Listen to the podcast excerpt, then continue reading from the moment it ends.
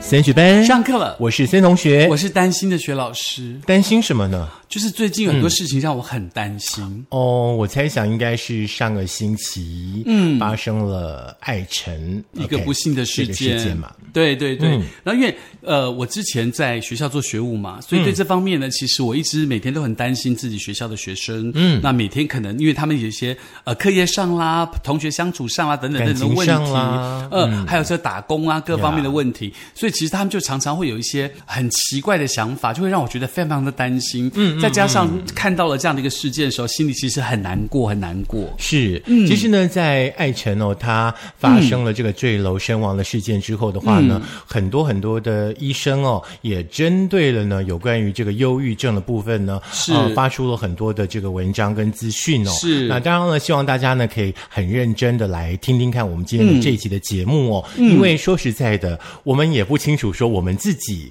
甚至是身边的亲朋好友是有没有。没有人呢，可能现在已经有所谓忧郁，甚至是像恐慌之类的状况。嗯，而且重点是因为你可能自己本身没有这样的想法，嗯，然后你可能你的行为、你的言语，在这个不经意之间影响到了别人的想法，或影响到别人的思考的模式，也会造成一些很多的憾事。嗯，所以呢，今天的这个我们的升学班呢，就要就这个健康教育的题目呢，来跟大家好好的思考一下喽。是，嗯像林口长庚医院复健及呃社区精神科的主任哦，张家明医生呢，他就表示说，忧郁的话呢，其实是正常的情绪。哦当人如果说遇到了像挫折、失落、不如意，难免都会闷闷不乐嘛，对不对？是那如果说呢，这个郁闷的情绪过于严重，嗯，那持续的时间比较久一点点，嗯没有办法拉回，没有办法控制的话呢，就要小心，有可能是忧郁症。嗯，所以呢，张嘉怡名医师也提到了，目前诊断忧郁症的标准共有九个症状。嗯，如果你有四个症状以上，同时持续超过两周，嗯而且大部分的时间都是这样，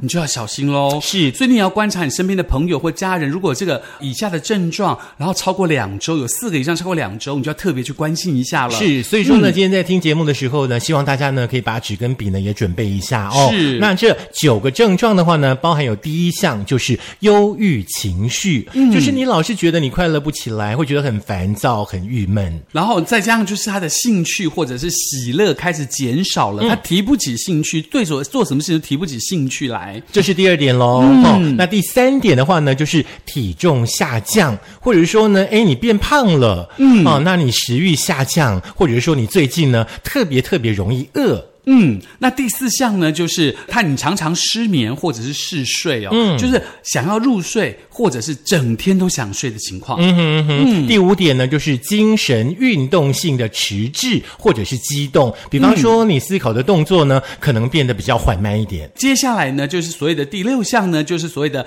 疲累、失去活力，整天都想要躺在床上，体力开始慢慢的变差。嗯，再来的话呢，第七点呢、哦，就是无价值感或者是罪恶感。你老是觉得说呢，好像活着没有什么意义哦，常常会觉得自己不对，自责，然后觉得很难过，想的东西呢都是一些负面的想法。嗯，第八项呢，就是没有办法专注，没有办法决断，脑筋变钝、矛盾、犹豫，无法特别的专心。是第九项呢，嗯，我觉得这一点应该很清楚。嗯，哦，经常呢，我们在一些案例当中也会产生。是第九点呢，就是反复的想到死亡，甚至呢有自杀的意图、企图或者是计划。嗯，以上九项呢，如果你发现你自己或是你的亲友有四项以上，嗯，同时呢持续了两周，你就要特别的告诉大家去看医生喽。是，现在呢，其实，在网络上面呢，都有简单的这个呃，大家可以自己填写的这个量表哦。是大家呢也可以做自我的监测，自己来评估呢自己的情绪的状态。如果说呢，你自我评估的这个分数比较严重的话呢，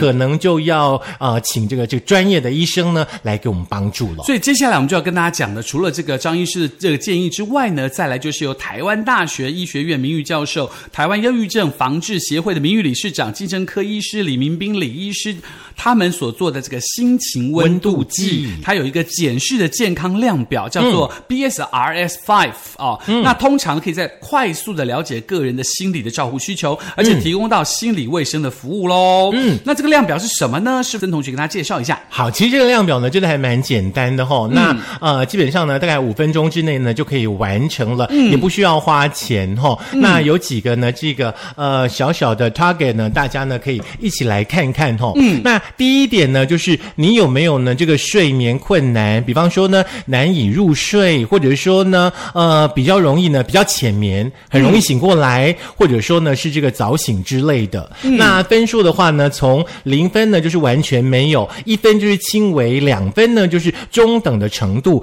三分就是很厉害，四分呢就是非常严重，非常厉害。嗯，也就是说，如果你有睡眠困难的状态的话，你到底你觉得你自己是非常严重，还是一般的，还是说 OK 的，嗯还是就一点点好？OK，你就可以自己自己打分数，零分到四分。嗯是第二点的话呢，就是你是不是常常呢会感觉到说呢非常的紧张，非常的不安？嗯，这点我也是零分，上一个是跟这一个我都零分。第三点呢，就是说呢，你经常呢会觉得说容易苦恼，然后呢很容易发脾气。嗯，这个我一分，嗯嗯。第四点呢，就是感到忧郁，然后心情很低落。这个我零分，第五点呢，就是觉得呢自己好像都比不上别人。这个我还嗯是零分。大家可以回想一下哦，针对你这一个星期当中，包含你在做呃这个平量的这一天，嗯，都算在其中。然后再来还有一个就是有自杀的想法这件事情了。如果有自杀想法两分以上的时候呢，你就要寻求精神科医师的专业协助了。是，OK。那所以呢，在这样以上的五点当中，加起来总共二十分嘛。嗯。那自杀想法是另外的哈。那这五项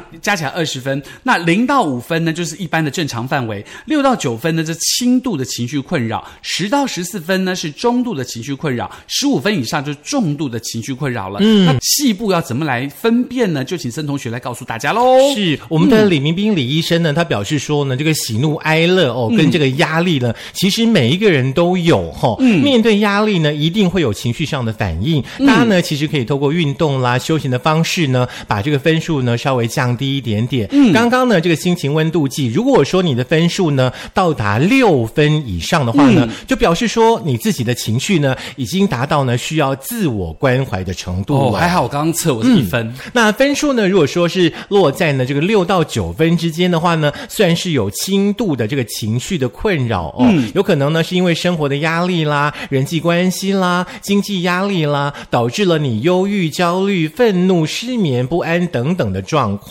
那李医生呢也提醒大家说，其实呢就跟红绿灯的这个黄灯一样，是你要小心一点点哈。嗯那留意呢自己最近的压力的状况，可以呢去找亲友聊聊天，抒发压力，那进行呢这个压力的管理。也就是说，在零分到这个九分之间呢，基本上呢，就是有告诉大家应该怎么处理了哦。高过于九分到十分的时候该怎么办呢？十分以上的话呢，是代表说呢，这个困扰呢已经非常严重，可能你自己一个人呢没有办法解决了。嗯除了向你的亲友呢倾诉之外的话呢，也必须要向心理卫生的专业人员来寻求协助，来获得是情绪管理跟压力管理方向的指引喽。哦吼，要请专业的医师来帮助喽。。是十五分到二十分的话呢，麻烦大家直接去看心理医生了。哦，就是可以专业的精神科医疗团队交谈，评估看看是不是需要进一步的治疗，对不对？嗯没错，没错，没错。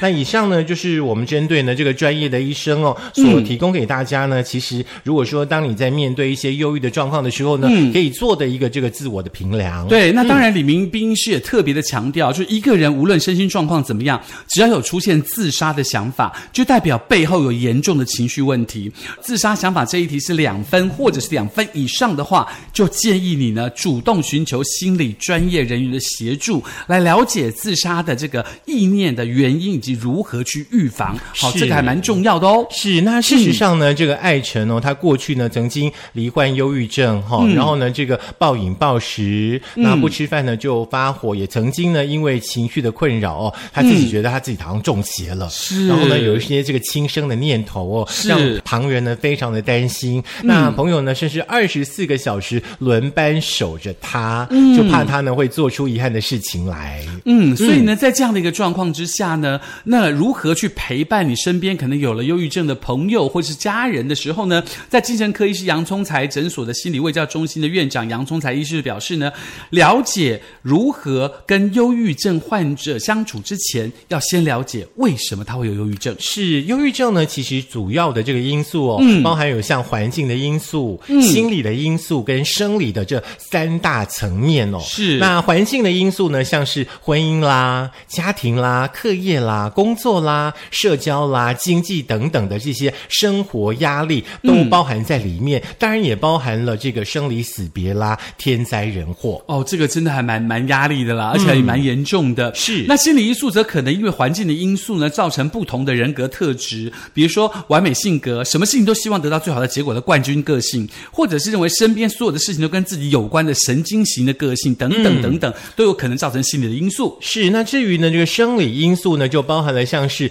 呃遗传啦、嗯、荷尔蒙等等啦。嗯，那男生女生呢都有可能发生的，像是更年期啦。那研究呢也发现说呢，忧郁症的患者哦，他脑部结构的杏仁核也跟一般人呢、有一点不太一样的地方哦。嗯，这些呢都是常见忧郁症的这个起因。所以，当我们用这个心情量表啦，啊发现自己到底得了几分，有没有忧郁症的这个倾向的同时呢，也要告诉你，如果你发现你自己或是你旁边的朋友超过这些分数了，有忧郁症的可能，你就要先了解他到底什么样的状况犯下了忧郁症。是，我想呢，不单单呢是身边的亲朋好友呢，也包含了你自己在内哦。我们刚刚所提到的环境因素、心理因素呢，跟生理因素呢，是陪伴呢大家啊、呃如果说呢，可能有忧郁症的状况呢，之前、你要先了解呢这个原因所在哦。嗯，那忧郁症呢，其实最迫切需要呢这个呃去处理的呢，呃，并不是改善啊、呃的这个建议。嗯，旁人的建议的话呢，这个患者呢可能早就已经思考过，甚至已经尝试过，或者是正在奋斗当中哦。那那一些呢，这个支持跟建议虽然说都是出于好意，往往呢、却会造成反效果。哦比方说，我们常常呢遇到呃身边的失亲朋恋啊好友或什啦，么嗯啦心情不好的时候呢，都跟他说啊，你不要想太多啦。哦，不要想太多这句话哦，嗯看起来好像很安慰人，对不对？嗯，也是呢，在所有的词句当中，感觉到呢是最中性的哦。是可是呢，换一个角度来想，这句话呢，很容易让人感受到呢，问题是在于患者自己想太多，其实根本就没有怎么样。换句话说呢，哦心理的问题没有受到重视。哦，也就是你讲这句话，其实对这个患者来说，其实是一个伤害，对不对，对？就是不要想太多这句话，有可能呢，面对忧郁症的朋友，你会越帮越忙。嗯，而且第二个你不能随便讲的，就是很多人比你还惨。像这句话也是一样，你看上去好像很多道理哦，但是呢，每一个人都是独自的生命个体嘛，所遇到的事情的状况跟内容都不太一样，每个人承受压力也不太一样，反之也是这样，所以你一定要拿别人来别人比呢，对忧郁症患者来说它是没有意义的，所以千万不要觉得说别人呃比你还惨，然后可他又会想说，那难道他比我惨，我的问题就不是问题吗？嗯，哦，他就会这样想，所以他特别特别小心，嗯嗯，那当然呢，也不用呢对这个可能有一些忧郁状况的朋友说呢，哎呀，希望你哦可以呢尽早来恢复正常哦。那患者呢，其实只是心理生病了，嗯，就好像感冒一样嘛，对不对？嗯，那我们呢，并不会对那个感冒的人说呢不正常嘛，对不对更何况呢，也不会希望有人呢，呃，这个希望自己说呢被称为不正常啊，对不对？那正常的生活、正常人这样的字眼哦，其实就好像是绕一个弯，指称别人不正常哦。那当然了，谁听起来呢都会不高兴哦。这个字眼的话呢，其实呢是因为呢，呃，有这个正面的词句所组成哦，因此常常会让人不经意的状况之下呢说出这句话，所以说要特别特别的小心。嗯嗯，那所以在这个陪伴的同时，你也不可以说说，呃，那就是因为你不珍惜，你不惜福，你不喜欢什么什么什么。其实忧郁症跟惜福与否是无关的。那忧郁症起源不一样，另外呢，帮助人因人而异哦。像这种你不惜福的激将法之类言辞哦，虽然容易给人家当头棒喝，但是未必对每个人都有效。嗯，因为呢，这个本来就身处忧郁症的忧郁患者，反而会太过强烈，反而变成一种强烈的贬义、指责的意思哦。遑论是这个患者所愿意的这样子，是嗯所以这个话也不要常说。其实从刚刚我们说到这四个，你可能不太能够对呃有忧郁倾向的朋友呢说出的词句的时候，大家也应该可以感受到，要陪伴忧郁症的患者呢，其实真的并不容易啊。所以呢，其实要陪伴忧郁症患者，到底我们要具备哪些些事情呢？洋葱才医师就说喽，第一个你要具备的是同理心，嗯，他最需要的帮助，并不是你要给对方什么帮助，而是对方需要什么。简而言之呢，就是把实际行动，就是倾听。陪伴跟带动，真诚的站在对方立场看事情，听对方说，适度的复合，便做这个适当的带动，鼓励对方走一走啦，是不愿意就尊重他的意愿。呀记得关键在于对方现在需要什么，而不是需要对方做什么，才能是一个良好的陪伴哦。嗯，这些作为其实呃，往往会胜过那句“别想太多”那句话。第二件事情呢，大家呢就是要适度的赞美哦，因为呢，这个忧郁症的患者呢，常常会出现呢自我否定的状况。嗯，那在跟忧郁症的患者呢聊天的同时，如果说发现呢对方做得很好，可以呢不吝啬的让对方知道，给予他正面的肯定哦，让他了解自己其实是很美好的哦。嗯，如此一来呢，可以强化他的信心，也可以避免呢不必要的这个否定哦。嗯，可是要记住一件事情哦，哦，这个过度的称赞呢，会显得浮夸、没有诚意，反倒呢会变成不自在。所以这个东西拿捏也很重要，嗯对所以才寻求这个真正专业的心理医师来做嘛，对不对？嗯那第三个呢，就是用鼓励来代替批判喽，是因为每一个人都会做错事情嘛。对忧郁症患者在发生错误的时候，不会希望被别人批评的，嗯，任何人都是，忧郁症更是。所以你发现对方错误的时候，可以用实际的帮助的话来鼓励。比如说呢，你可以告诉对方说，这样的行为会得到什么样负面影响哦，来取代这个不必要的情绪。嗯，不要跟他讲说，哎，你怎么又来啦？你怎么又来？你怎么又这样嗯啦？好，千万不要讲这种，你就用鼓励的方式来取代这种负面的情绪，这样子。嗯，第四个呢，就是适度的陪伴哦，重点在适度的这几个字哦。嗯，因为呢，忧郁症的患者呢，其实最希望的是身边的人呢，不要有因为同情等等之类的因素出现的改变哦。在陪伴上呢，除了言行，你可以多一点同理心呢，其他的部分其实保持现状就可以了哦。嗯，也要适度的保持距离，避免自己呢一肩扛起哦，认为说啊，对方呢是是自己的责任啦哦。可是呢，大家要想清楚，我们不是医生哦，我们的能力有限，所以说呢，在同理的陪伴之下的话呢，可以适度的去鼓励对方发展一些兴趣啦，维持良好的生活习惯啦。嗯，他有需要的时候呢，伸出援手啦。这个做法其实就跟一般人人跟人之间是一样的，没有什么不是一样的。第五个方法呢，就是寻找钥匙喽。就每一个人都有他所谓的心理需求嘛，有的时候自己不知道。忧郁症患者也是一样啊。那与其把忧郁症患者呢需要的这个解锁的钥匙，它可能是一个信仰、一个兴趣、一个亲友、一个美丽的风景，所以任何事物都可能。所以呢，要鼓励患者在保护自己跟他人前提下往多元发展，寻找到属于他自己的关键钥匙。是，嗯，有很多研究来显示啦，比如说良好的宗教信仰啊，是有助于忧郁症改善的。 Yeah 那不过也提醒，良好价值观作为信仰的基础哦。所以鼓励患者多接触宗教，可以让对方聊聊，倾听他是否真的对他有帮助。嗯，自己要记得啦，其实自己就是自己的钥匙，对这很重要的。嗯，所以呢，其实我觉得呢，呃，当你自己发现那个所谓的心情量表，你自己方这方面问题，或者你亲友方面问题的时候呢，第一当然要做的就是多加的陪伴，用这四 Yeah 呃五个方法。那当然，你也可以寻求专业的心理医师的协助，嗯让他们来帮你慢慢的走出你的忧郁的情绪哦。是今天的这个节目的内容哦，课堂的内容呢，看似比较严肃一点点，嗯，但是呢，却是我们必须要呃很认真的去面对的一个问题哦，嗯，因为呢，我相信这样的状况有可能在未来会越来越持续性的出现，是当然这也是我们不乐见的哦。那希望呢，可以帮助呢，可能现在深陷在一些情绪啦，或者说呢其他的一种因素的呃氛围当中的朋友，可以找到自己的一条路，嗯可以呢呃用一首歌来当做是 ending，就是。嗯呃蓝色是忧郁，是这个吗？而狂乱的心，狂乱的心停在哪里 OK，周慧敏有唱过一首歌曲，叫做《离开忧郁的习惯》，哦也不算负担。 OK，、嗯，希望大家就可以离开忧郁的习惯吧。对，所以大家可以跟忧郁说：“离开我，你会不会 好一点？当然会啊！离开忧郁，我们当然会好一点。好害怕，你又要唱什么？吓死我 了！好，我们认真的再把今天的课堂内容再听一次。对，当然可以借由苹果的 Podcast、Google 的播客、Mixer、Spotify、s o n On 跟那个 First Story 电脑版，还有就是 YouTube 频道可以听到我们的节目。记得要按赞、点阅、分享。当我们的小记者，赶快增加很多人的订阅，然后也注意你身边的朋友，如果有些微的不同的时候，要好好的帮助他哦。是，如果说你不缴班费，我们两个人可能会忧郁哦。离开我，开玩笑的，开玩笑的，不让他唱歌，他就会忧郁。好不好 我不会，哎、我刚测一分还勉强，我分到零分，我跟你讲， 好，下课喽。不忧郁好像很快乐，希望你的忧郁不会找上你。我很难，我真的很难。